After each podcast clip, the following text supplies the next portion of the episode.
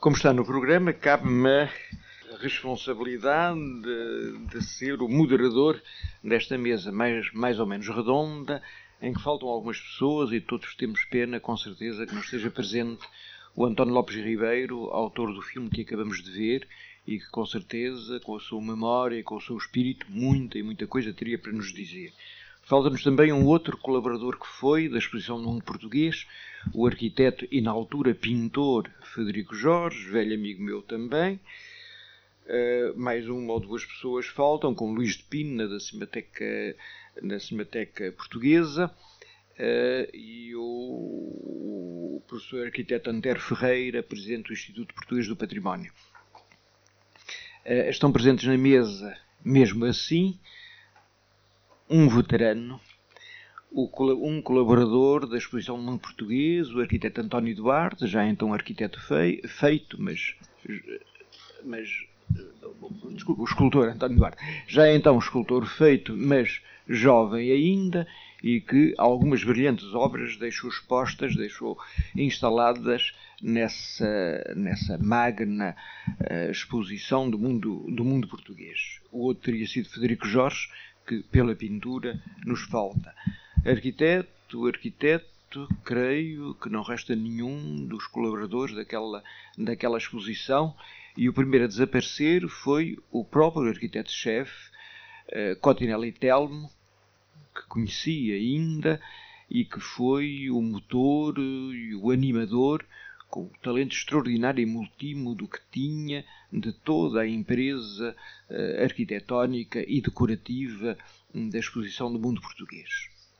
O motor, propriamente dito, o alto motor dessa manifestação são, foi, todos nós o sabemos, o professor Oliveira Salazar, então eh, presidente do Conselho de Ministros, que gizou, planeou e eh, deu as linhas mestras já em 1938 da exposição que havia de ter lugar dois anos depois. Não foi exatamente dele a ideia, que vem mais de trás, vem do embaixador Alberto de Oliveira, foi depois animada por um ou outro escritor português, eh, por exemplo, por Tomás Ribeiro Colasso, e uh, finalmente veio às mãos e à mesa de trabalho de Oliveira Salazar, que planeou inteiramente o programa que havia de ser feito, com muitas minudências, algumas seguidas, outras abandonadas a caminho, mas o espírito estava ali e deve-se, com certeza, totalmente a Oliveira Salazar, para o bem e para o mal, aquilo que a exposição fez.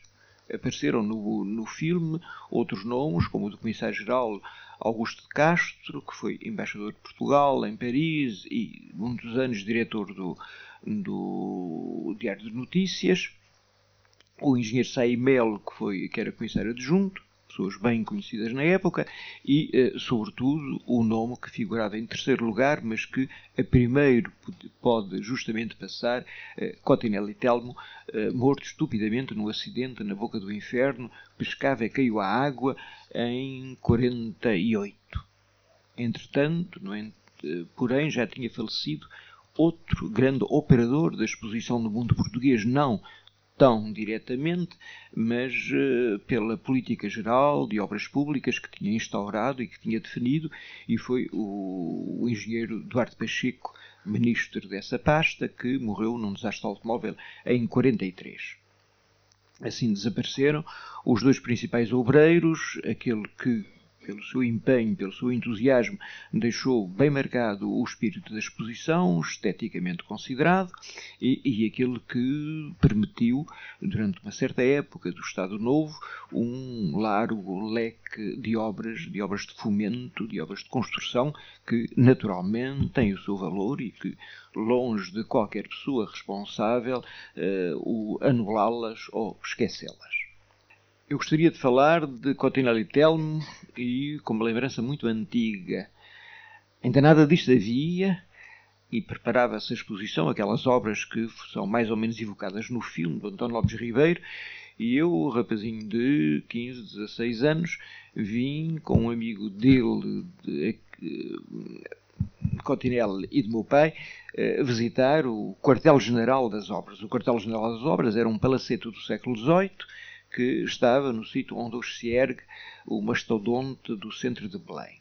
Era um pequeno palácio que tinha as suas proporções devidas, eh, ligado a, uh, angularmente à, ao convento do, dos Jerónimos e que definia uma praça, uma praça que o não era, uma praça de terrenos vagos, mas onde instalações de, de, de casas antigas se sucediam para um lado e para o outro, algumas delas, felizmente, ainda salvas aí instalou uh, Cotinelli Telmo e uh, o rapazinho que eu era, que lhe era apenas apresentado por um amigo, o, o diante desse rapazinho, o entusiasmo dele uh, saltou e uh, começou-me a mostrar tudo quanto de planos, de desenhos, de maquetes, de pedaços de maquetes que já estavam feitas e explicando como, como a uma pessoa grande aquilo que queriam fazer e com um grande entusiasmo que era o entusiasmo que ele punha em todas as coisas em que se metia, fosse músicas, fossem versos, eh, fossem exposições como esta,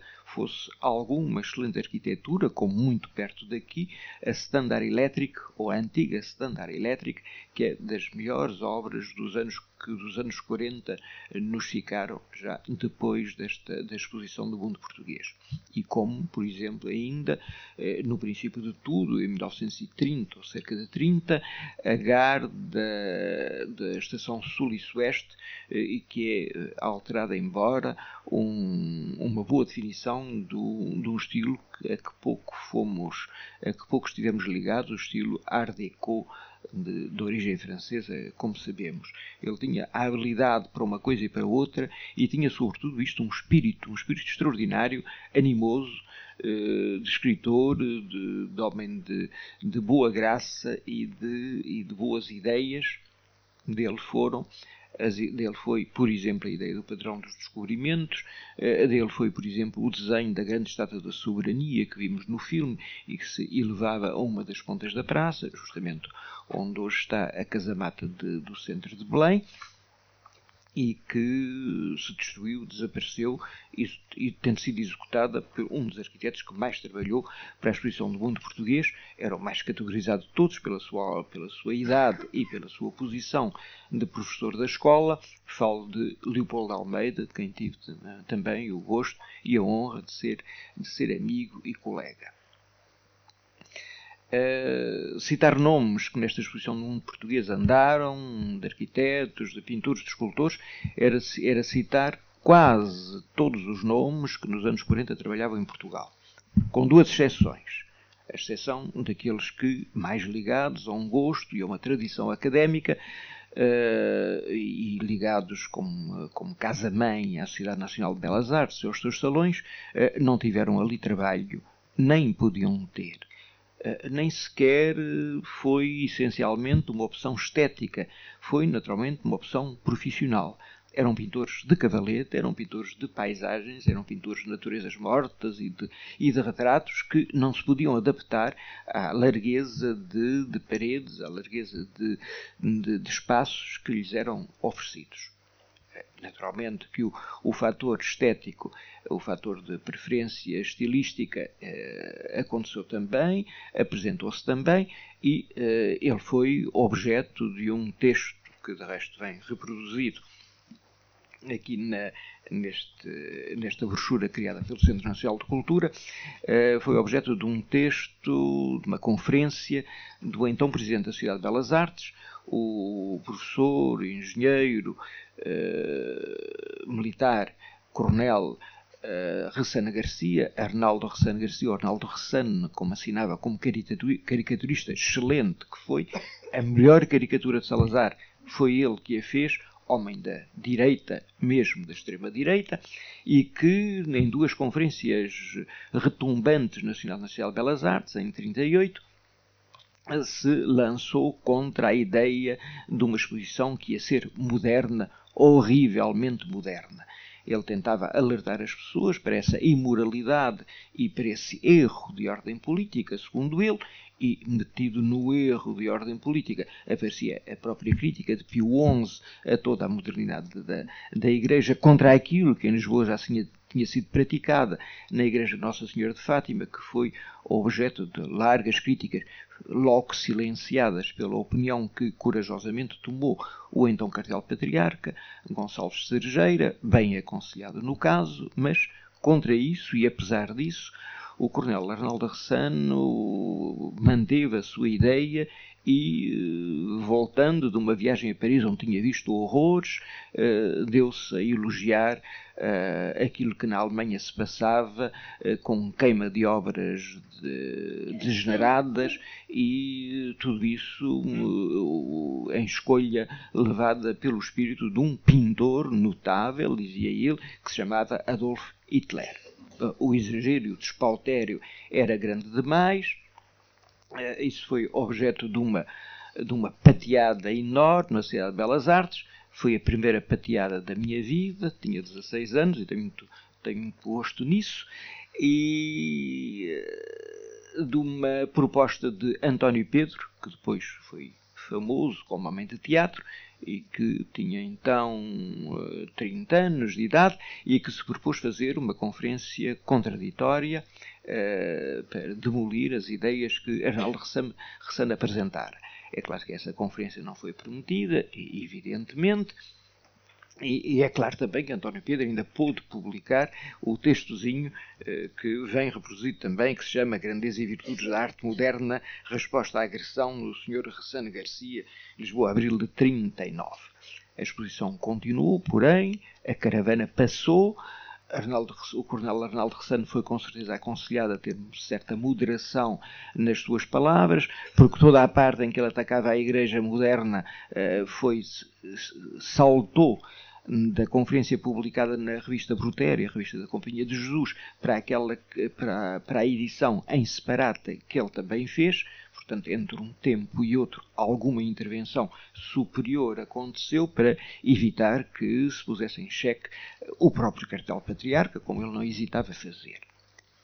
A caravana passou, disse-vos eu, e a exposição teve a sua inauguração, vimos aqui uns aspectos dela, o general Carmona, então Presidente da República, o professor Oliveira Salazar e todas as, as, altas entidades, então o Duarte Pacheco, que vemos aparecer lá atrás de chapéu de coco, enquanto os outros todos usavam chapéu alto, e que teve uma multidão, uma multidão a assistir. Eu não estive na inauguração, eh, mas estive, se não no dia seguinte, mais ou, mais ou dois dias depois, e serei nesta, nesta sala uma das raras pessoas eh, que visitou a exposição do mundo português. Eh, a outra, não só que eu conheça, não só a visitou, como muito fez para ela, e foi o mestre, o mestre António Duarte.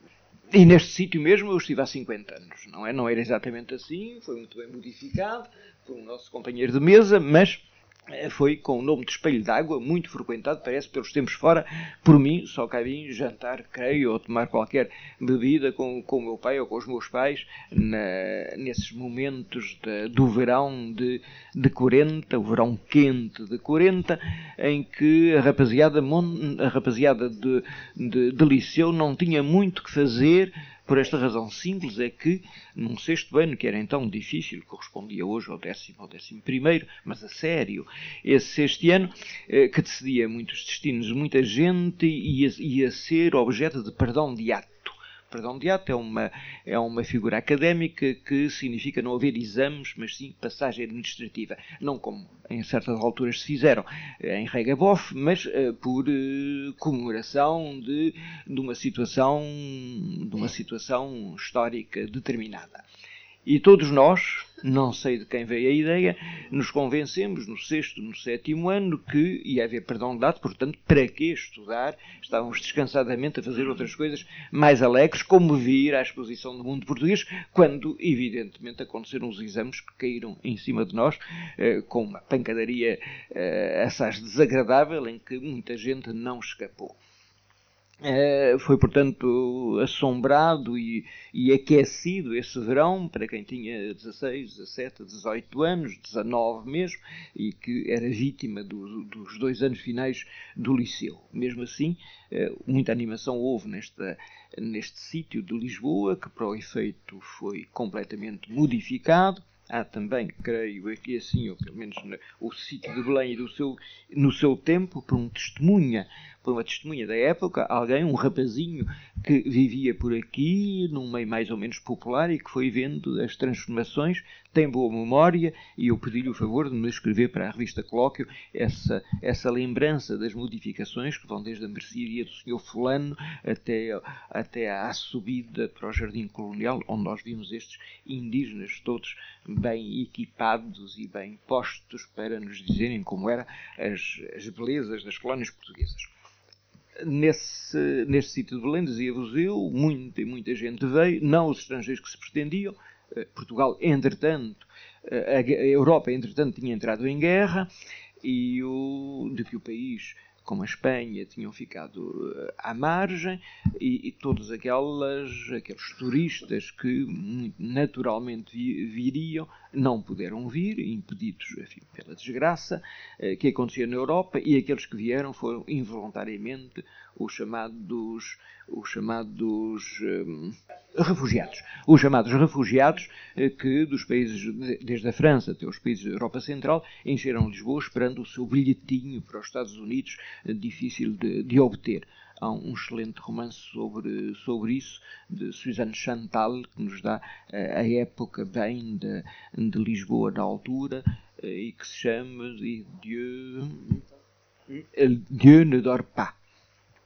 É um romance que vos aconselho a ler, completamente esquecido, injustamente esquecido. A autora é viva ainda e dá-nos um bom aspecto, para além da dramaticidade dos acontecimentos, da vida vivida eh, pelos, eh, por esses refugiados e pelos estrangeiros que, e pelos nacionais que eh, procuravam ajudá-los. Era esse o panorama que foi visto também por, por Simone Beauvoir, que veio visitar a irmã que nessa altura vivia em Portugal, Helene de Beauvoir, pintora, e uh, Su, uh,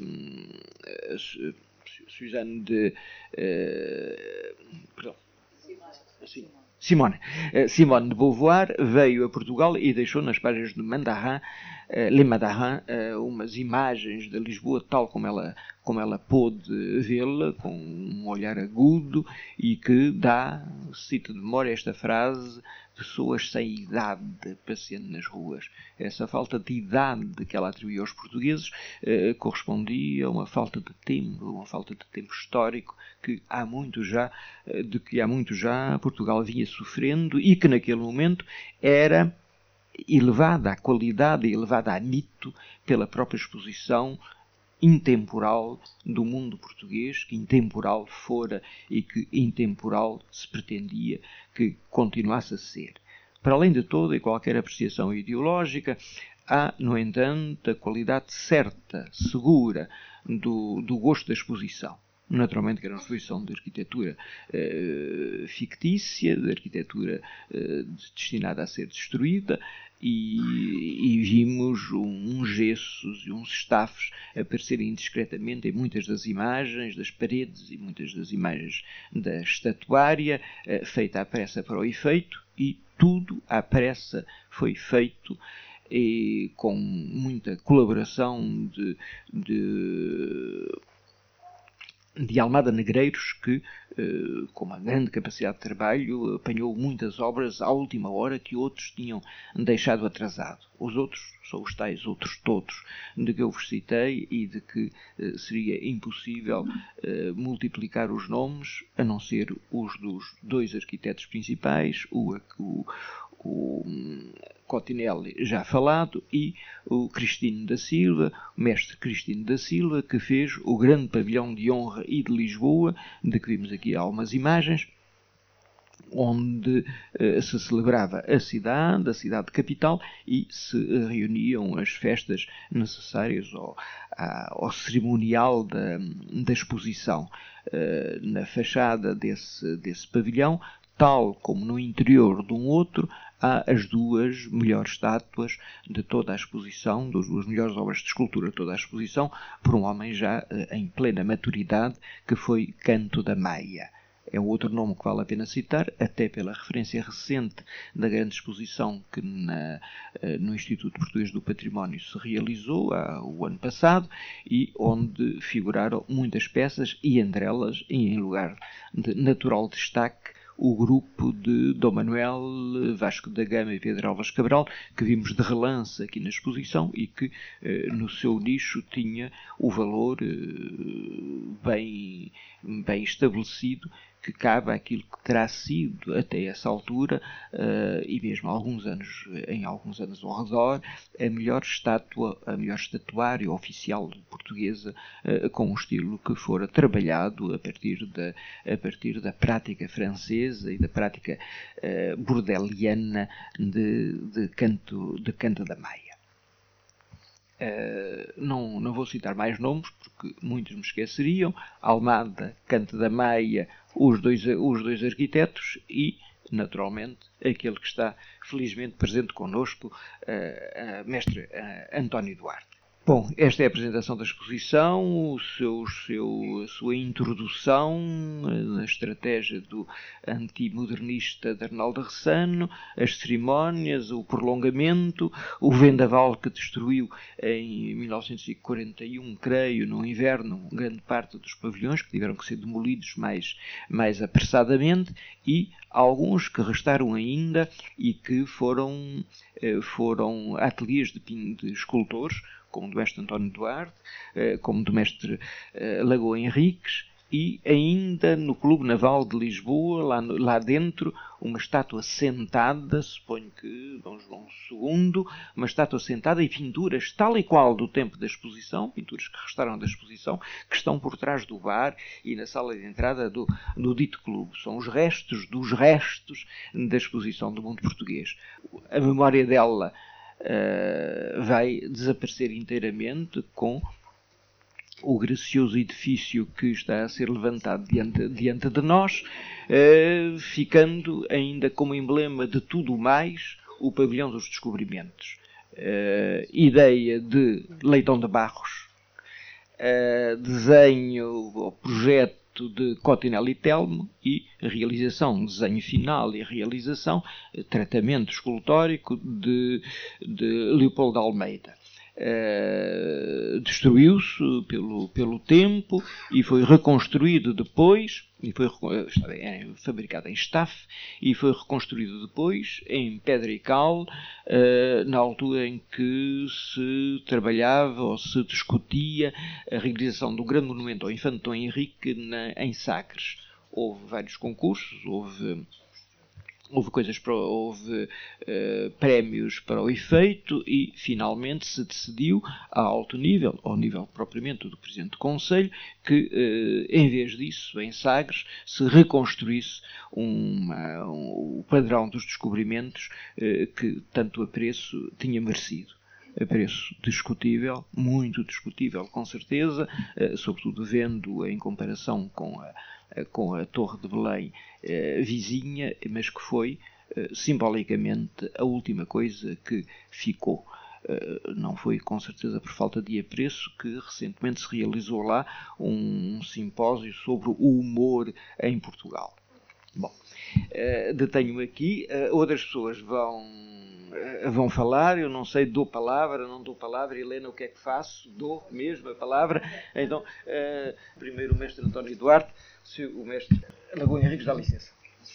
Uh, cumprimento os associados do Centro Nacional de Cultura, a sua diretora e, e os, a mesa. Deus, uh, e quem tem a responsabilidade de estar aqui, que é o Sr. Dr. José Augusto de França, que me indicou o meu nome. Eu realmente não sou muito velho, tenho só, já fiz 79, estou, estou quase a bater à porta 80, mas assisti com perto de 30 anos à feitura da exposição no português. E fiz para lá bastantes trabalhos, uns oito ou nove ou mesmo mais. Alguns deles foram aqui passados. Foi muito importante para nós, uh, escultores da geração de 20, a realização da exposição do, do mundo português nós colaborámos com escultores que vinham do primeiro modernismo, os, os de geração de 20 tinham perto de 30 anos e, e foi para nós uma grande experiência. Nós, nessa época, vivíamos, como disse o, o Sr. Dr. Augusto França, uma modernidade, a modernidade possível. Mas havia uma certa unidade nessa modernidade. Era a modernidade que aparecia nas exposições da época. Eu, nessa altura, já tinha 10 anos de profissionalismo de escultura quando trabalhei na exposição do mundo português. Daquilo que disse o Sr. Dr. Jogos de França, eu só gostaria de dizer que eu nunca trabalhei à pressa. Eu falo por mim, não tenho representação de ninguém. Eh, nós tivemos alguns mais, outros menos encomendas. Claro que as pessoas da então terceira geração tiveram os, eh, as esculturas de maior responsabilidade, de maior dimensão, de um simbolismo mais apropriado a, a específico da exposição, como era natural. E nós não, não tivemos aquilo que eles não tiveram ter. Não. Nós fomos escolhidos pelos senhores arquitetos, os autores dos pavilhões e pelo uh, arquiteto Cotinelli Telmo, que nos chamava, nós fazíamos um contrato, isto era uma coisa muito legalizada, nós tínhamos realmente um período para executar. O senhor arquiteto ou os autores de, dos pavilhões não tinham, não tinham qualquer interferência na nossa solução de um programa que nos era dado. Trabalhámos sempre em total liberdade. Nesse aspecto posso falar por mim e por todos os colaboradores não havia qualquer espécie de dirigismo. Quanto ao espírito da modernidade, também não podia haver, porque ele estava latente. Era, era a modernidade que estava nos pavilhões, eh, com a sua precariedade. Só que na decoração, ou seja, no meu caso especial da escultura, os trabalhos não eram feitos com o sentido da precariedade. Não. Nunca se pode fazer uma escultura, e julgue uma pintura, com o sentido da precariedade. Não, nós realmente fazíamos, sabíamos que estávamos a realizar não era para durar, mas uh, era feito como se fosse para durar.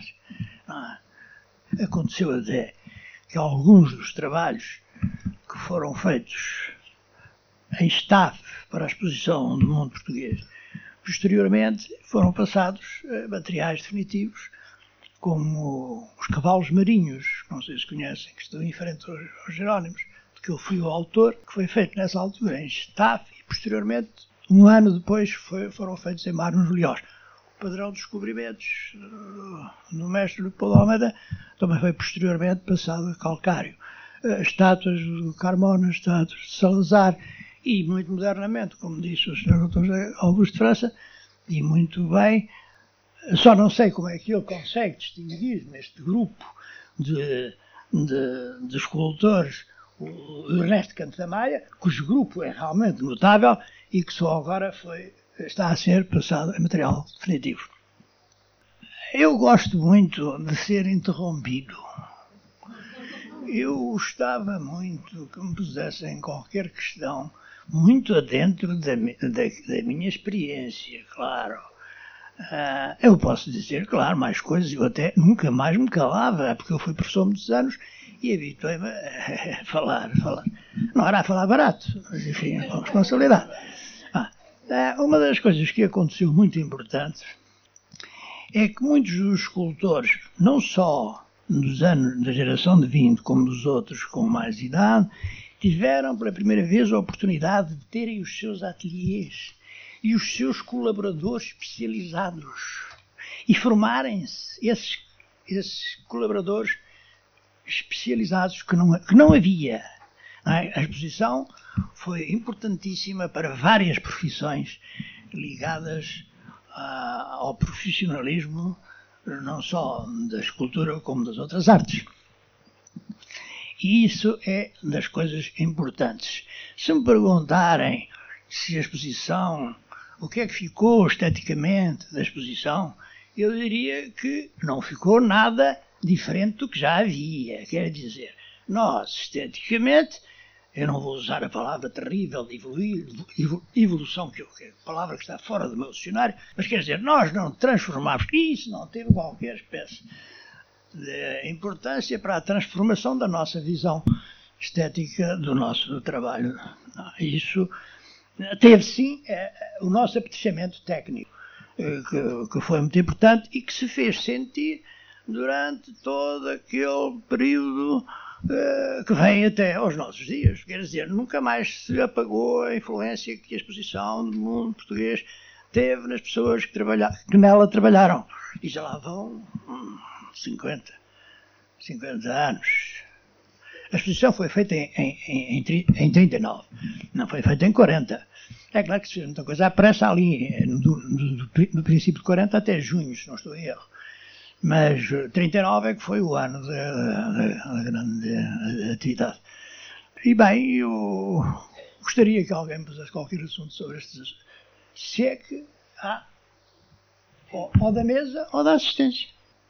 Gostava de saber, uh, uh, o, o escultor António Duarte tinha à volta de 30 anos quando Sim, trabalhou isso, para a exposição. Isso. Gostava de saber como é que viveu pessoalmente e, e a sua geração, como é que viveram essa essa colaboração para uma exposição que tinha na altura um, um sentido, um sentido uh, político uh, profundo, não é? Quer dizer, foi de facto, ela, ela representou em termos, em termos políticos o auge, o auge do regime, do Estado Novo. Como é que viveram isso? Viveram isso eh, com, com, com, com interesse, quer dizer, acreditando que estavam a, a, a fazer qualquer coisa culturalmente interessante, uh, viveram isso com problemas de consciência por parte de estarem a, é? Olha, minha senhora, nós vivemos isso profissionalmente e ingenuamente em relação a esses propósitos, não é? Essa coisa de, de, política ah, não estava saliente, não é? Nós, nós não éramos chamados nem por sermos, uh, pertencermos a uma determinada área política, não. Nós éramos chamados por sermos profissionais, não é? Alguns com mais, outros com menos experiência. Não havia qualquer compromisso político, nem mesmo ideia política. Éramos, no bom sentido da palavra que Rodin usava, nós éramos operários. Éramos pessoas que vínhamos trabalhar. E isso já é muito importante. É claro que nós íamos trabalhar sobre programas dados.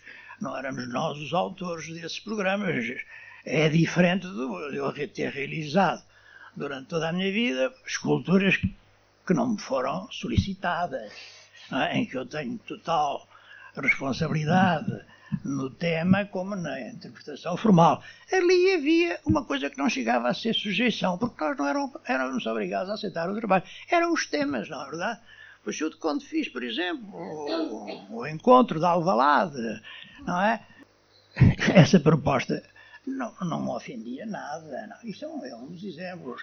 Quando fiz o rei Dom Sebastião a cavalgar ao lado do rei Moro, era uma proposta a que eu respondia profissionalmente. Não havia, nunca fomos, eu não me sujeitaria nunca, nem nesse tempo, nem antes, nem depois, nem hoje, a qualquer dirigismo político, minha senhora. Eu gostaria de perguntar uh, que sentimento é que o filme lhe provoca hoje? Hum, olha, deu-me sono. É claro que é um documento muito importante, mas é muito mais importante para quem não viu nada do que se passou do que para mim. Eu tenho a minha documentação, não é? Uh, não só vivencial, não tenho, tenho a minha documentação mesmo da época. Eu tenho todos os contratos e todos os dossiês de todos os trabalhos que fiz para prestar contas um dia, se for preciso. Mas é, o filme será realmente muito interessante para quem desconhecia completamente. E para mim foi. Mas sabe, eu não sou nada saudosista. Não sou nada uma pessoa que esteja virado para, para, o, para o passado. Uh, eu, o tempo que me falta ainda está todo virado para o futuro. Mas, enfim, eh, ainda consegui. E depois, sabe, estava muito perto, fazia muito mal aos olhos. Talvez fosse por isso que me fizesse o sono. Não, não é? E depois, o meu querido amigo, o autor do filme, O António Lopes Ribeiro é muito. Fal... Não se cala. Não, não, não se cala. É uma pena ele não estar aqui para eu lhe poder dizer, não é? Mas ele não se cala. Pronto, aqui tem, olha a minha impressão, mas a gente podia por aí fora, se. A pergunta foi feita pela Helena Vaz da Silva sobre a posição ideológica, já não digo estritamente política, dos valores da exposição e foi feita àquele que está connosco, é uma pergunta muito útil, é uma pergunta importante e foi respondida de uma maneira franca, aberta, independente, como sempre o conheci, uh, o que não deixa de pôr, deixar, não deixa de pôr alguns problemas do lado de fora. É naturalmente que os homens que estavam empenhados no problema da exposição, a começar por Rubens Salazar e até o arquiteto Cortinelli Telmo, autor do hino da portuguesa, por exemplo, eh, estavam empenhados numa determinada imagem, numa determinada imagem eh, do, Estado, do Estado Novo. Naturalmente que eles, eles pediram aos arquitetos, e os arquitetos pediram aos escultores e aos pintores que eh, preenchessem essa imagem conforme um determinado programa e com inteira liberdade estética, já que a escolha, eh, que a escolha tinha sido feita. Que depois, do lado dos, dos, dos arquitetos, dos pintores e dos escultores, tirando alguns casos de, de empenho político partidário, e que eram raros, tirando também alguns casos de empenho eh, político partidário do outro lado, e alguns houve também a toda a grande massa daqueles que colaboraram e misturados com uns e com outros, eu creio, cheguei à conclusão que o fizeram com uma certa independência, com uma certa indiferença profissional. Eh, naturalmente que não iam fazer propaganda política eh, quando punham um vasta gama avantajado na sua glória e também não, não tinham tido a ideia de fazer propaganda política inversa, eh, pondo um, um vasta gama raquítico para mostrar que as descobertas portuguesas não eram uma coisa tão nobre como isso. Seria ingenuidade perceber desse modo. Havia um, uma imagem de Epinal uh, que é aplicada à vida política, à vida ideológica portuguesa. Uh, por trás dela havia certos, certos nomes de, de historiadores da, da, altura, como o Cavalheiro, como, como o João Amial, que pretendiam eh, revolver os princípios da história que António Sérgio, ainda recentemente, que os homens do liberalismo tinham, tinham definido. Naturalmente que havia uma polémica sobre isso. Esta exposição entra nessa polémica autoritariamente com uma imagerie. Uh, não pretendem afirmar coisa nenhuma, a não ser através do grupo de desenhos, de pinturas e de esculturas que são isoladamente de heróis nacionais. Uh, punhamos heróis com H grande, punhamos aspas, se quisermos, mas figuras representativas de uma mítica que estava a ser criada. Isso assim mesmo se pretendia fazer e se fez profissionalmente eh, em, em, mãos de operários, como Rodin dizia, e o mestre António Duarte repetiu. E eh, eu creio que é um que seria exagero nós atirarmos para cima de toda essa gente, desses operários, uma responsabilidade ideológica eh, que na verdade não lhes competia e que na verdade não entrava no jogo que estava a ser jogado nessa altura. Mas o mestre António Duarte disse uma coisa muito importante também, antes, na sua intervenção, eh, que a continuidade da exposição do mundo português, no espírito da obra eh, que ele fez. Eu gostaria de perguntar ao mestre Lagoa Henriques, que é 10 anos ou 12 anos mais novo, creio, eh, como é que, entrando mais tarde na, na profissão e nas campanhas da escultura portuguesa, como é que ele encarou a lembrança da exposição do mundo português? Desculpe, eu tenho que dizer um comentário que eu. Não preciso do, do microfone. Não conheço nenhum artista plástico que se tenha recusado, por motivos políticos, a não colaborar na exposição do mundo português. E posso citar pessoas comprometidas nessa altura, porque a oposição, felizmente, graças a Deus, houve sempre. Já nessa, nessa altura havia que deram colaboração à exposição do português. Quer que cite? Eu também os conheço. Talvez não conheça. Sabe que, sabe que o escritor Manuel Mendes trabalhou para a exposição portuguesa? Sei. Ah, ah, ele sabe tudo.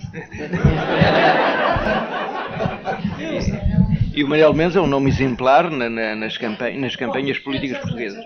Muito obrigado, peço De resto, o que o António Duarte diz vem exatamente na, na, linha que eu estava a dizer, não é? Mesmo aqueles que, se alguns eram empenhados e poucos, oh. outros eram empenhados ao contrário e poucos também. Nós éramos demasiado ambiciosos para nos prendermos com assuntos lá da cidade. Somos demasiado ambiciosos.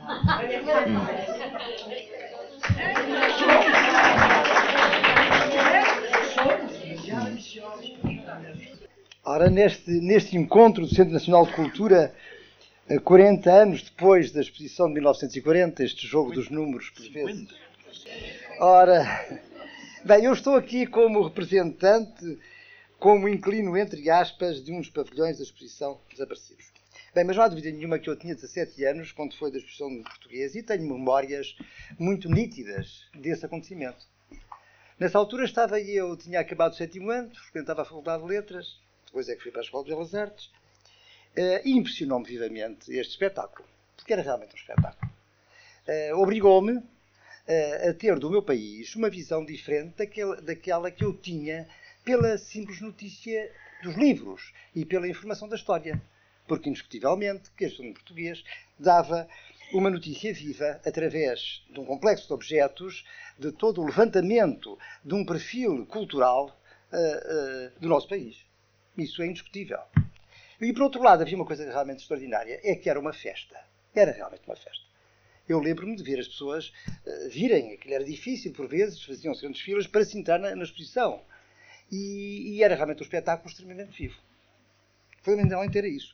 Por outro lado, no meu caso pessoal, para mim foi, foi uma, como posso dizer, um, uma informação do que acontecia ao nível das artes plásticas, das artes visuais porque uh, eu conheci uh, realmente obras múltiplas de pintura, de escultura, uh, de, de, um design antes do design e da arquitetura, que noticiavam um determinado tipo de realidades e exaltação de um determinado tipo de valores. Já sabe que é preciso não esquecer, o Dr. José Augusto de França Uh, falou nisso, não digo agora, mas em ensaios que tem feito relativamente a, a, esta problemática, de que esta exposição está na sucessão de outras exposições que fizeram lá fora. Portanto, tem que ver com, com, com, essa, com essa intenção de pôr em destaque, de pôr em valor um determinado tipo de património. O, esse, o aspecto que foi há pouco aqui discutido e aflorado, e eu acho que, que, que é muito bem que, que, assim isso se faça para que determinadas situações se esclareçam. A maior parte dos artistas colaboraram realmente nessa exposição, mesmo os ditos artistas de esquerda era, era, era difícil dizer que não, pelo menos por aquilo que me contaram aqueles indivíduos que colaboraram. Como sabem, eu fui discípulo do escultor Brata Feio, foi um dos grandes colaboradores também desta exposição, uh, e ele contava como é que tudo tinha acontecido. Era uma oportunidade única de realizar um determinado tipo de obras de expressão monumental, com um determinado tipo de escala, e isso como exercício profissional dentro, uh, digamos, do operariado das artes, isso era realmente importante. O que é que eu posso dizer mais sobre a exposição? Uh, a exposição acaba e ficam realmente uh, estruturas, espaços, que a um determinado momento são aproveitados para ateliês de artistas. E assim me acontece que quando eu volto de Itália, como bolseiro do Instituto de Alta Cultura, num concurso público, nessa altura não havia Gulbenkian, e portanto as pessoas tinham que fazer provas públicas para poderem ter um determinado tipo de possibilidades de viagem. Eh, eu tenho dificuldade em encontrar ateliê e é, e é um arquiteto que nessa altura tinha lá ateliê, me encontra no Chiado e me diz, oh, é capaz de ser possível arranjar lá um cantinho para depois trabalhar. Era o arquiteto Alves de Souza. E assim acontece. Eh, eh, eu, durante um certo tempo, eu estou com ele lá, ele depois abandona um pouco esse espaço e, e quem me legaliza, quem me legaliza, digamos, a minha condição de inquilino desse ateliê, é, é um homem que foi diretor-geral da Fazenda Pública e que é interessante que cite o nome dele, porque foi um homem uh, que protegeu muitos artistas e que fazia parte daquilo que se dizia na época que era a família mais completa que havia em Portugal. Porque o pai o velho António Luís Gomes, uma personalidade notável, era republicano. O filho, Rui Luís Gomes, era comunista. E o outro filho, António Luís Gomes, era ministro. Eh, foi ministro, eh, digamos, e diretor-geral da Fazenda Pública, era uma personalidade notável. Eh, estas coisas é bom que se digam, porque constituem um determinado tipo de memórias e de realidades muito claras, muito evidentes, muito transparentes, como agora se diz. E, portanto, é por, com essa legalização eh, provocada pelo, pelo Dr. António Luís Gomes que eu, que eu, que eu me transformo em inquilino uh, desses pavilhões da, exposição. Uh, houve uma grande vantagem, porque esses ateliês provocaram um cruzamento de gerações, também extremamente útil, ao nível, digamos, das profissões. Foi através da minha estadia nesse ateliê que eu conheci, portanto, o escultor Francisco Franco, que eu conheci o professor Brata Feio, que eu conheci o António Duarte, mas eu já conheci o António Duarte através da Sociedade de Belas Artes. Também é interessante que se diga, porque coisas devem-se dizer.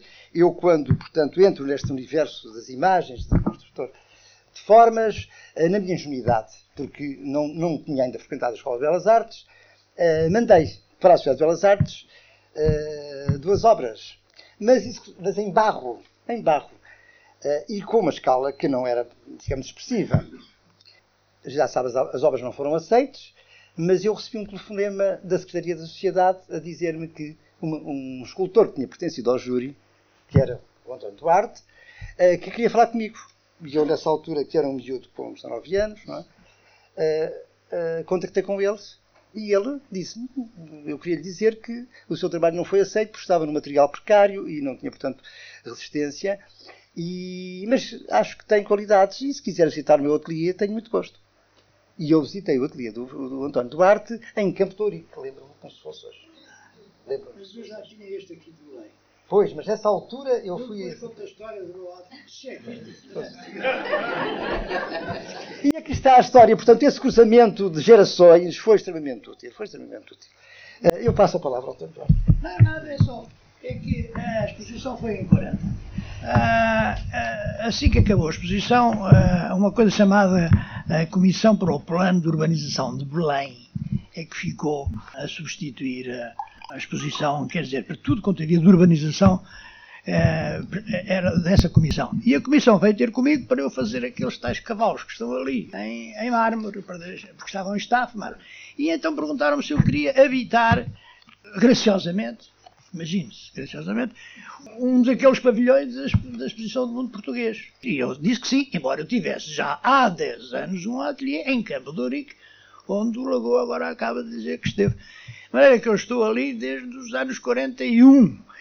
O único inquilino, não se pode chamar inquilino, mas o único habitante desses ateliês, além de mim, nessa altura era o Francisco Franco. Depois fui eu, e então muito posteriormente é que vieram outros, entre eles o Leopoldo de Almeida. Esses pavilhões, como todos sabem, estão uma ruína, é, é, mesmo um perigo andar lá dentro. Há quem diga que se deve andar com aqueles capacetes que os, os, os operários das construções enfiados na cabeça, porque aquilo é realmente perigoso. Bom, é que há um, a Câmara anterior à, à atual Câmara propôs-se. Uh, de acordo com o Porto de Lisboa, porque os pavilhões hoje são pertença, durante muito tempo foram pertença da Fazenda Pública. É? Estava lá o tal António Luís Gomes, e depois passou para, para, para o Porto de Lisboa. E o Porto de Lisboa quis nos enxutar daqui. Ora, não podia ser, pois nós éramos trinta e tantos profissionais, não se tiram trinta e tantos inquilinos, nessa altura pagávamos renda. Inicialmente era graciosamente que lá estávamos, mas depois passámos a, quando passou mesmo a própria Fazenda Pública começou a ter uma renda simbólica e o Porto de Lisboa também era simbólica. E ainda hoje pagamos. E então a Câmara anterior quis, eh, aqui em Pedroso, a seguir a, a, ao Centro Cultural de Belém, a seguir, em Pedroso, ali perto de uma bomba que há ali, de gasolina muito conhecida, quis fazer aí os nossos ateliês. Esta Câmara, quando chegou, é claro, como todas as câmaras, nas melhores das intenções, mas não, não conhecia o assunto.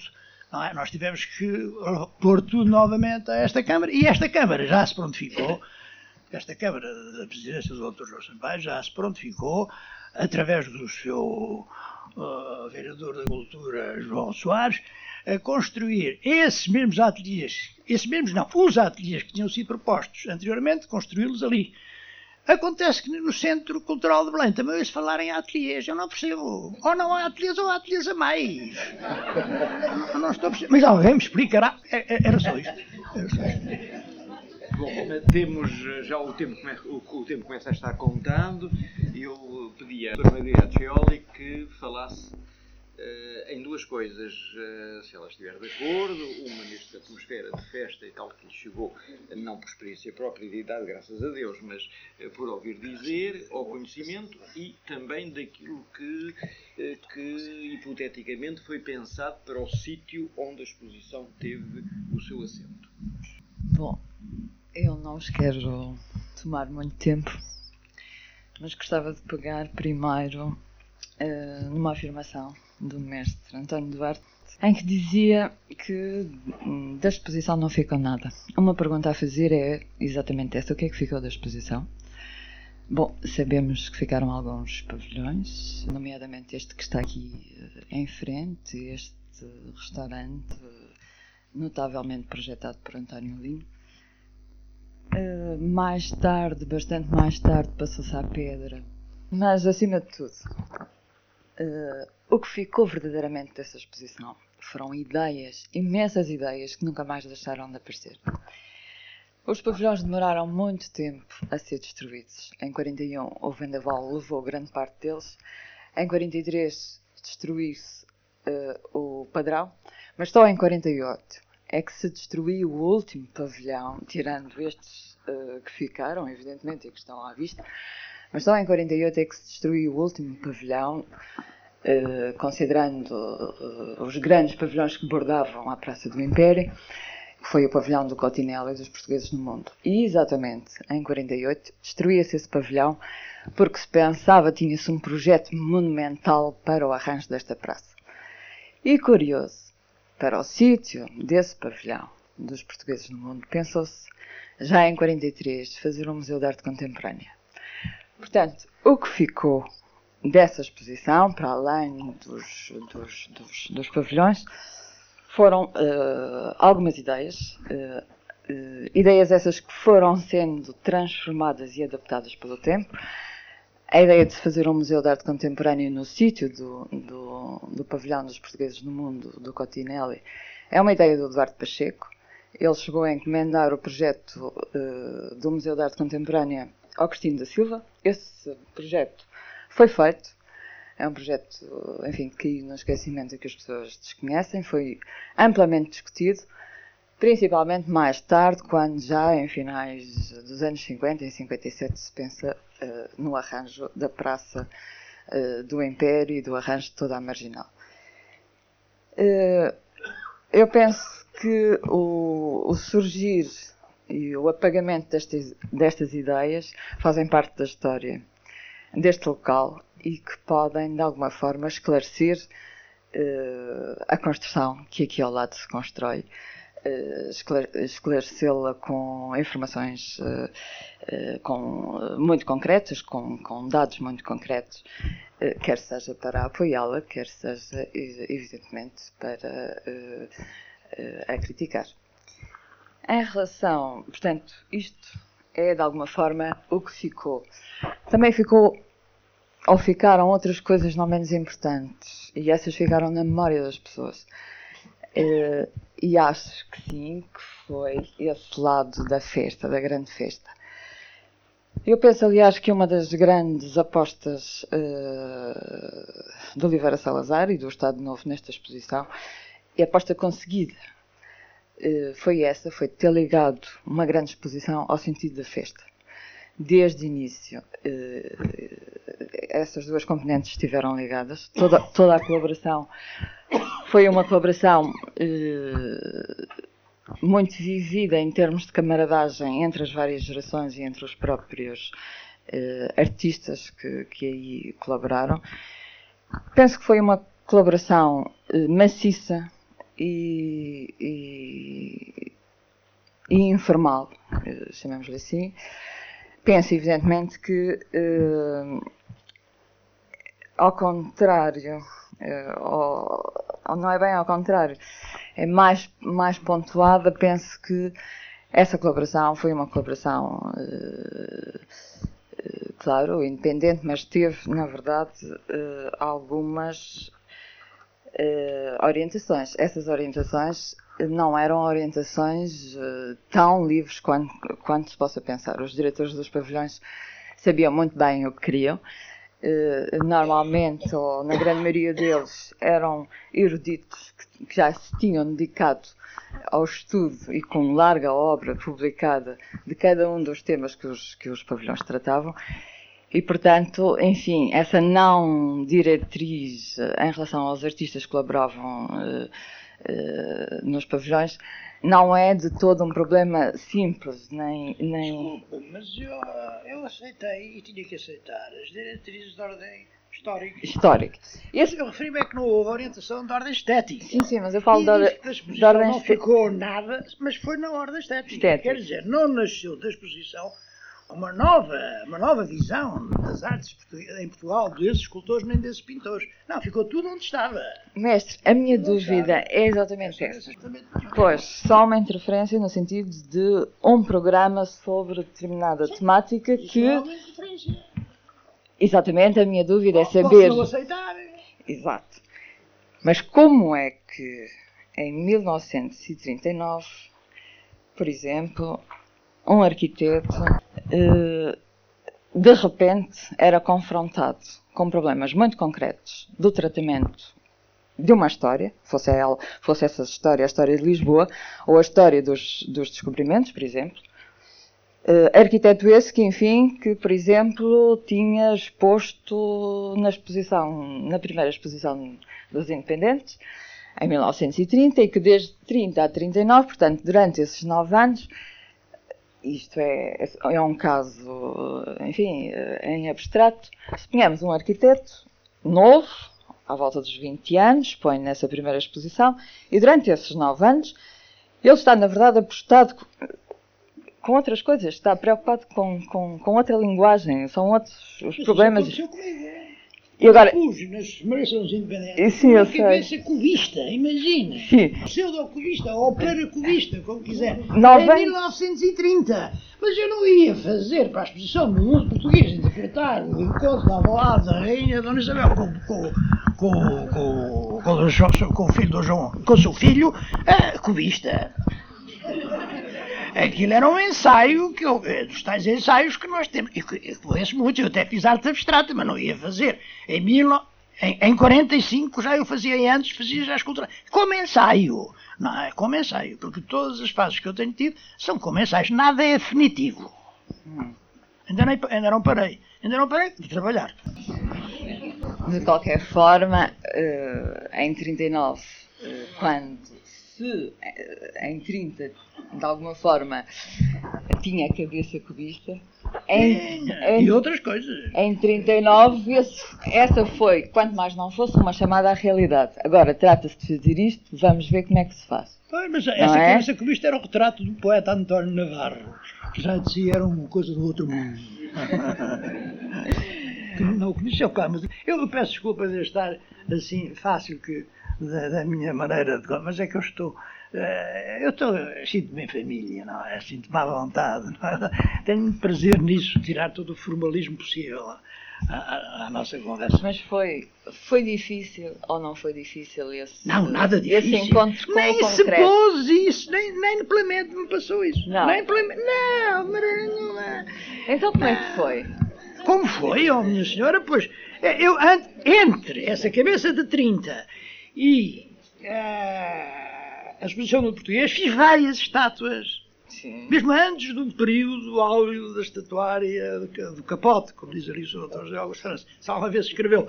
Fiz alguma... E nessas estátuas eu não fui. Foi um ensaio. Essa cabeça de vista foi um ensaio. Eu, passados 15 anos do mesmo poeta, fiz outro retrato. Sim. Que o Sr. Dr. José Augusto França tem dado a honra de o divulgar e dizer que é das melhores peças que eu conheço no retrato português. Hum. É? E é do mesmo poeta e é outra interpretação. Isto é que é liberdade, minha senhora. Sim.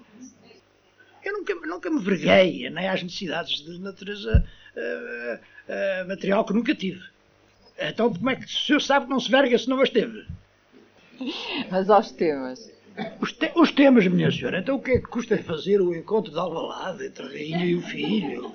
Óbvio, senhor. Outro, o que é que custa fazer o senhor Dom Sebastião a cavalo ao rei do, ao lado a cavalgar o rei Muro? O que é que isto tem de política? Não, não tem nada de política. Não, nada. O que é que isto tem que fazer? Aquele relevo, aquele relevo da, da Grande Guerra, viu lá, sim, sim. um homem com uma baioneta, também foi, essa é uma das coisas que eu também fiz. Isto não tem nada, não, não, não, não podia ter nada, era a Guerra de 14, então que diabo. Então, é.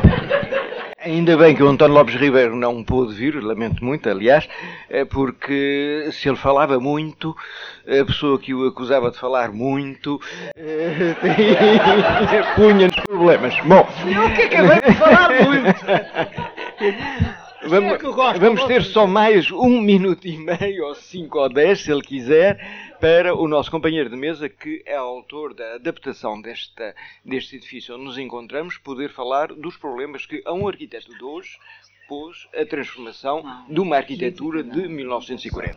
Bom, em primeiro lugar queria só dizer que não sou autor, sou coautor e projeto do arquiteto Manuel Graça Dias com a minha colaboração.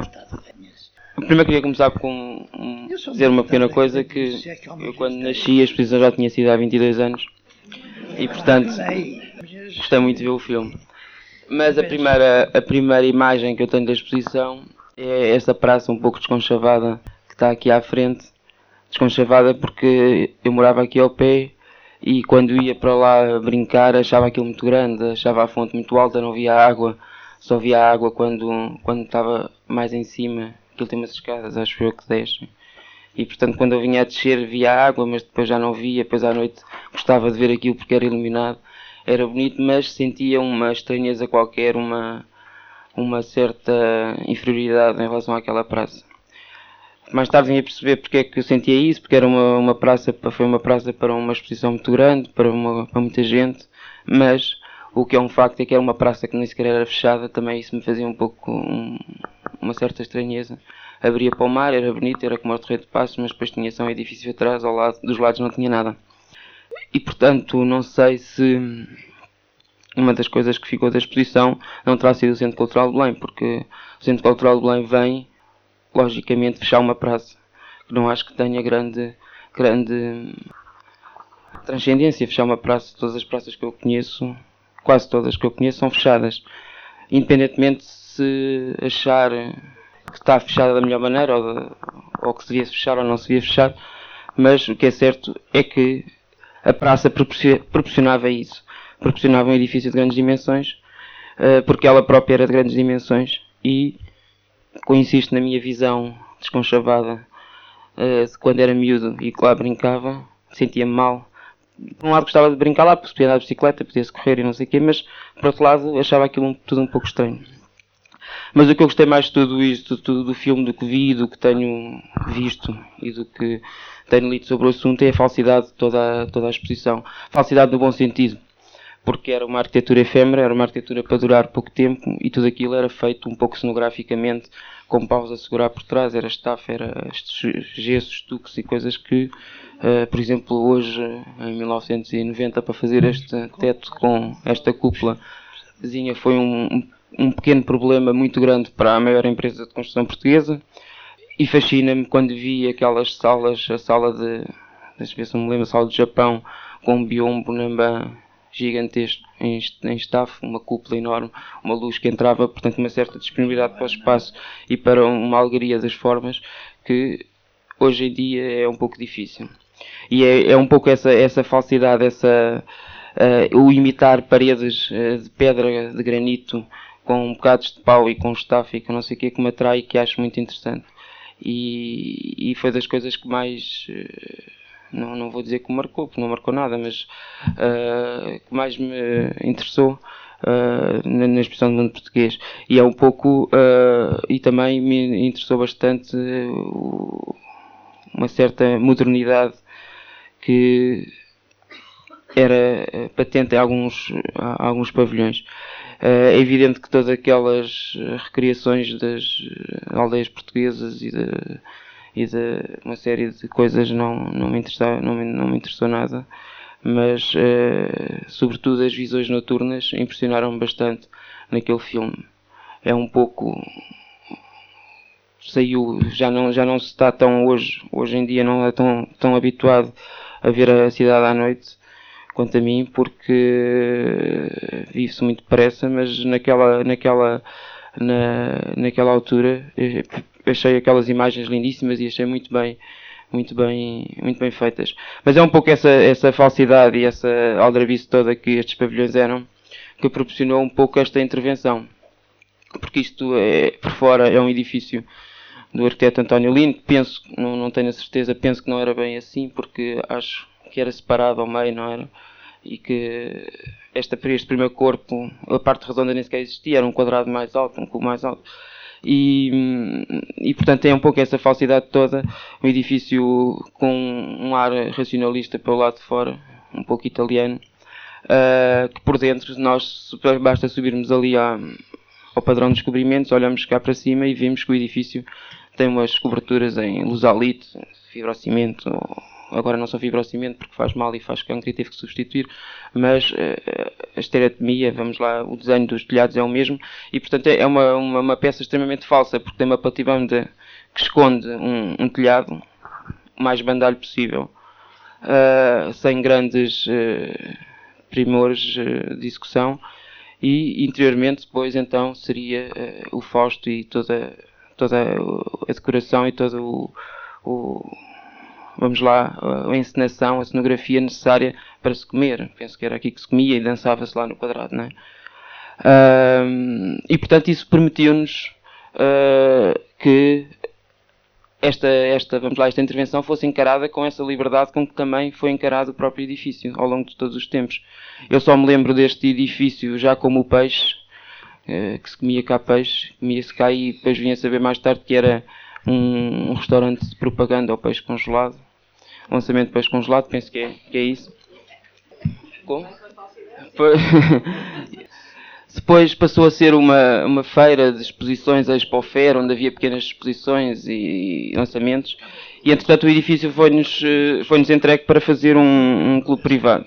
É, é, evidente que o clube privado era, tinha, não tinha um programa muito definido, era um pouco o que nós quiséssemos, havia duas ou três coisas que o promotor apontava e depois todo o resto poderia ser foi um pouco apropriado por nós e foi e foi hum, desenvolvido. Mas uh, este edifício sempre teve uma vamos lá uma um sentido de penetração longitudinal ao longo da, do rio ao longo do próprio edifício que nos uh, que nós tentámos respeitar um pouco porque apesar de todas aquelas falsidades pensámos que aquilo seria o percurso o percurso que se podia reconstituir que a pessoa entrava por aquela porta, tinha um, um grande corredor, depois passava para qualquer coisa e tudo se passava aos lados.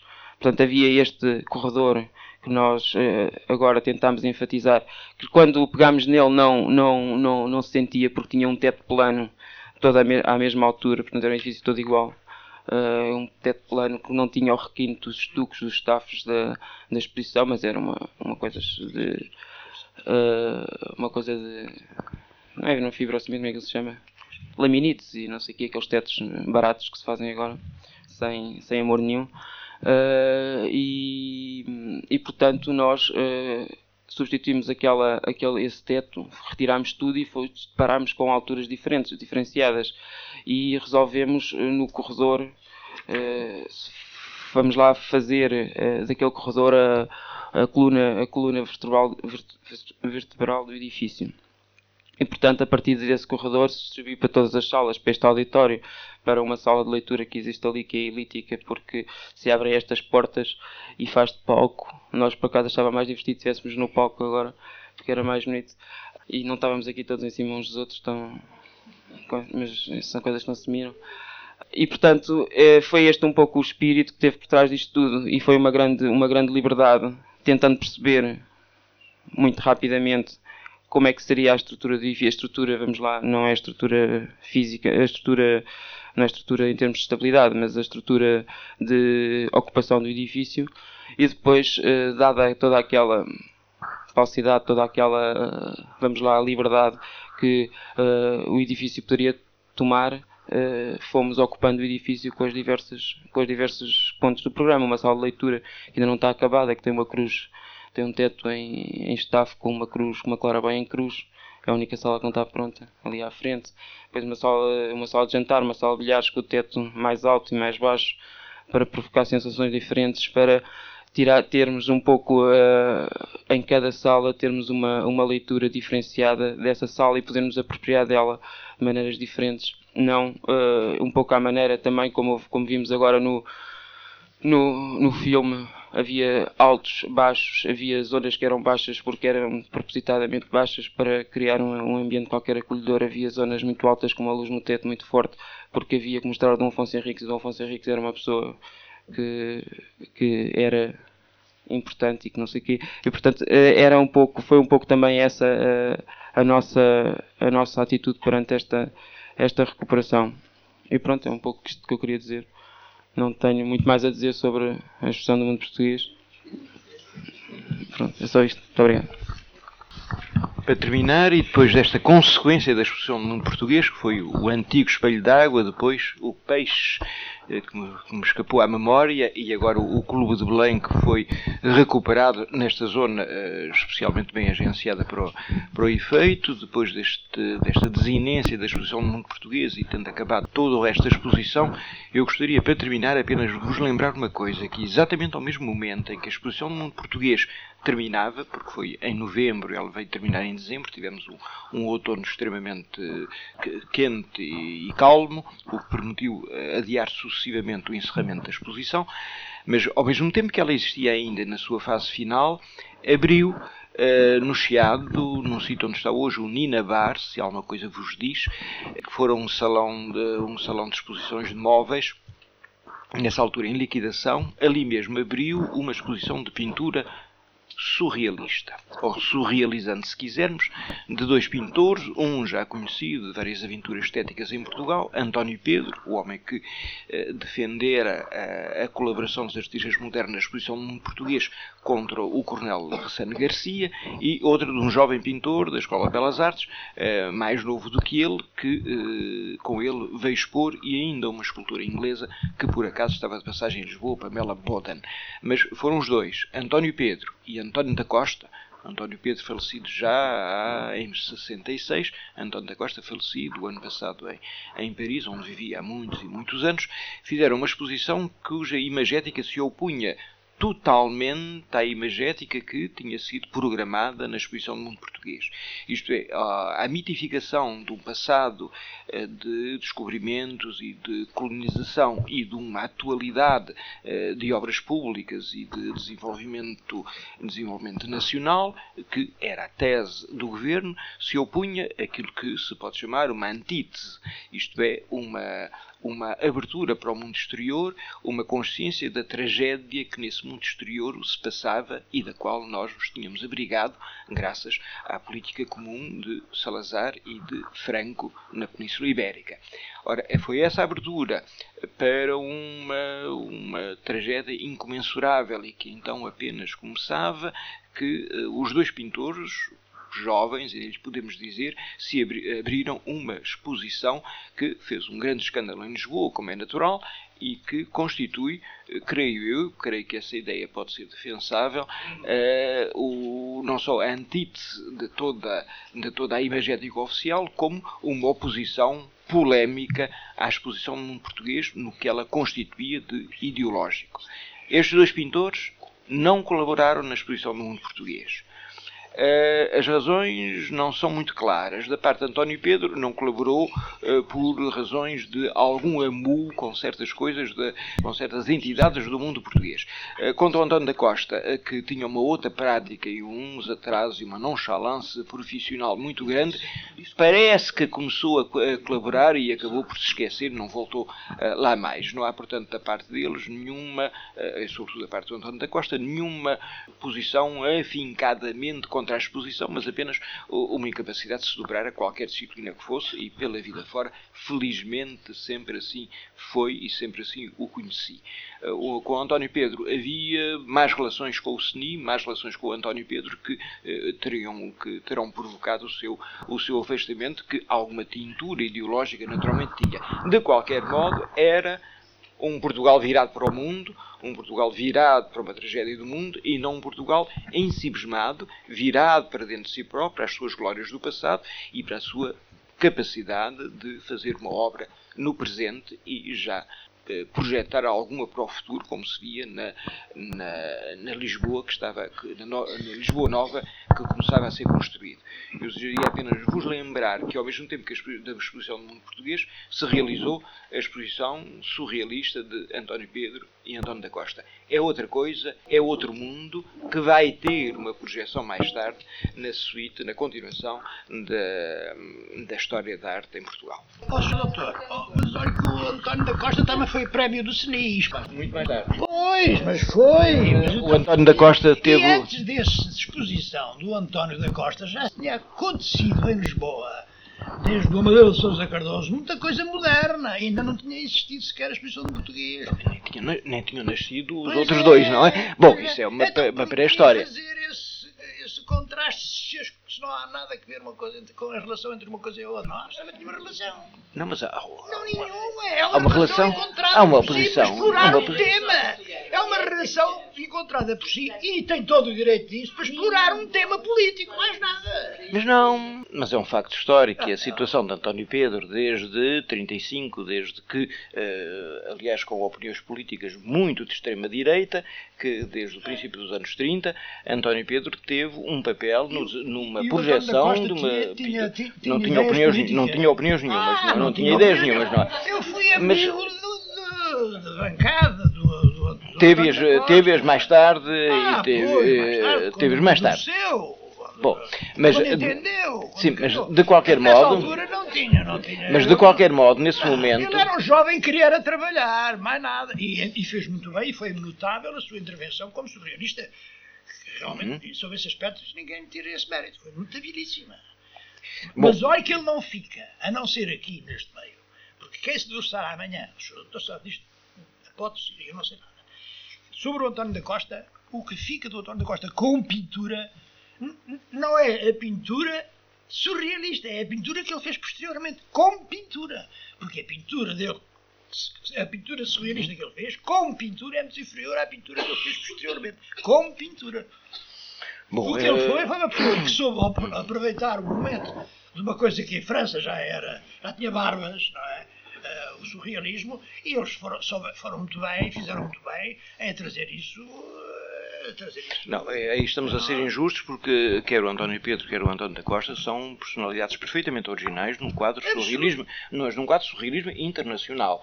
Uh, se fizermos uma grande exposição, se alguma vez se fizer uma grande exposição surrealista internacional não, e não aquelas que têm sido feitas apenas para puxar as brasas a, a várias sardinhas, se ela for possível fazer, eu não tenho dúvidas, não tenho dúvidas que o António ah, Pedro e que o António da Costa teriam o seu lugar, como alguns mais jovens pintores, como o Vespeira, por exemplo, que teriam o seu lugar numa exposição. Portanto, há uma marginalidade da parte deles que, se nos colocarmos numa, numa visão internacional, lhes dá categoria, com certeza. Em relação ao nosso problema, ao problema em 1940, eh, as duas posições existiram em Portugal, é um assunto que eu tenho explorado naturalmente, estou convicto dele e creio que sociologicamente ele é defensável. Por um lado, estava uma exposição de mitificação do regime e numa história, de uma interpretação da história de Portugal. Por outro lado, estava uma exposição em que se virava e que se ligava a uma tragédia europeia com a qual a exposição do mundo português nada tinha que ver, nem queria ter que ver. Eh, não podemos, não, não podemos de modo nenhum acusar o Salazar de não ter que ver. Ele não queria ter que ver. Ele estava perfeitamente na sua na definição da sua política, tinha todo o direito a fazer, visto que estava no poder.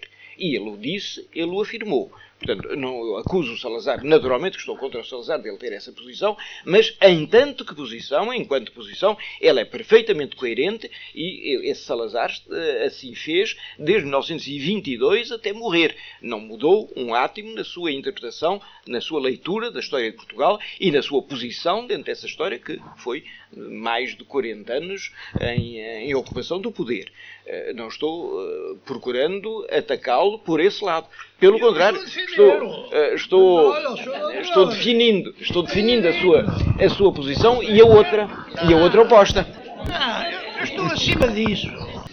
De qualquer modo, este, este sítio da exposição do mundo português dá ainda hoje em dia uns certos, uns certos, uh, umas certas agitações, umas certas, umas certas polémicas ou umas certas, umas certas discussões. O que é, o que é sem dúvida nenhuma retomando ainda bem do meu velho amigo António Duarte, o que é uma grande qualidade desse ato de criação artística e ideológica estejamos pró, estejamos contra, que em Portugal se fez e que, comparando com outras, todas as outras posições que no mundo se tinham feito pegar também numa alusão de António Duarte, a nossa tinha uma originalidade extraordinária de que os seus mentores foram inteiramente conscientes, dizendo isto não é mais uma exposição comercial e industrial como a grande exposição de Paris de 37, com a exposição de Nova Iorque de 39, em que tínhamos colaborado, mas uma exposição nossa, uma exposição fechada dentro de uma determinada interpretação da história.